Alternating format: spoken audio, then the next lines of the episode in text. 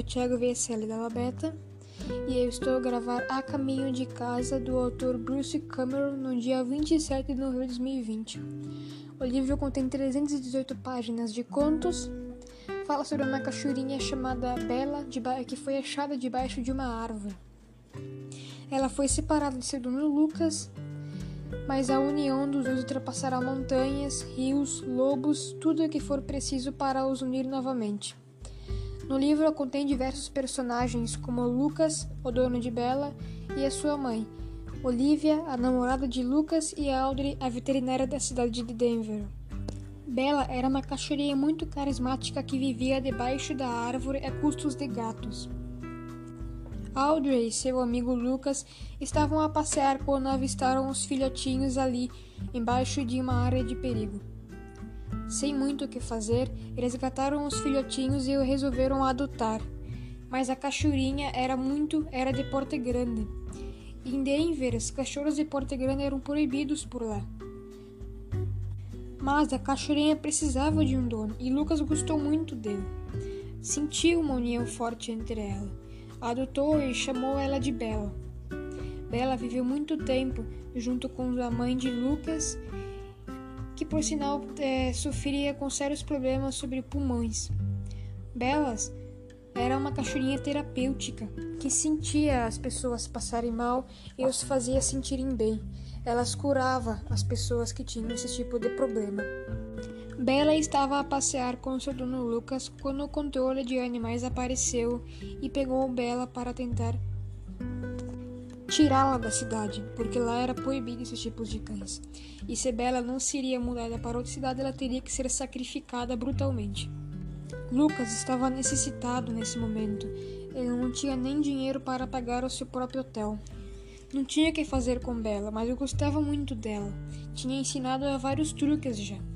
Então, Lucas mandou Bela para um hotel em outra cidade com outros donos, mas era por pouco tempo, até eles arranjarem outro lugar para morar.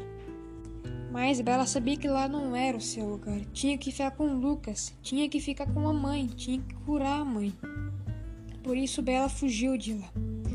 Bela ultrapassou montanhas, ficou muito tempo fora, passou sede, fome, conheceu novos donos Chegou a ter até um amigo chamado. Uh, ter até um amigo, Puma. Bella estava muito preocupada. Não sabia onde devia ir. Quando tudo começou a ficar pior, uma tempestade de neve começou a chegar. Bella não sabia onde ir. Seu focinho já não, não aguentava mais. Até que avistou um ser humano. Com ele, com ele haveria petiscos e um amiguinho chamado Tony. O ser humano que estava a passear pela neve tratou Bela e a tentou segurar, mas Bela não queria.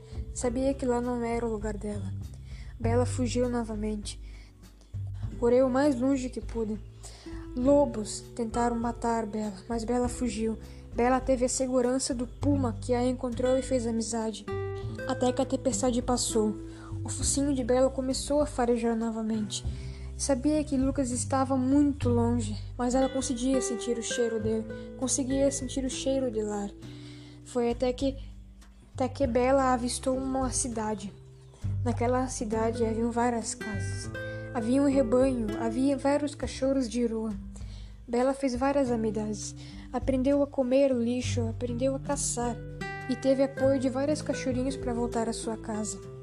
Depois de muito esforço, ultrapassando montanhas, passando por lobos, comendo peixes, passando por tudo, Bela conseguiu voltar ao seu lar. Conseguiu achar. Depois de mais de 600 dias, depois de dois anos, Bela conseguiu sobreviver. Lucas, Audrey e toda a família ficaram impressionados com a tamanha Bela. Lucas, depois de dois anos, conseguiu um emprego e viveram felizes para sempre. Este livro me fez chorar muito e é um livro que eu recomendo todo mundo ler. É um livro muito comprido, mas é muito interessante de se ler. A cada dia que passa uma página, a cada página que se passa, dá vontade de ler mais. E é um livro muito conspirador e dá para ensinar várias coisas nele.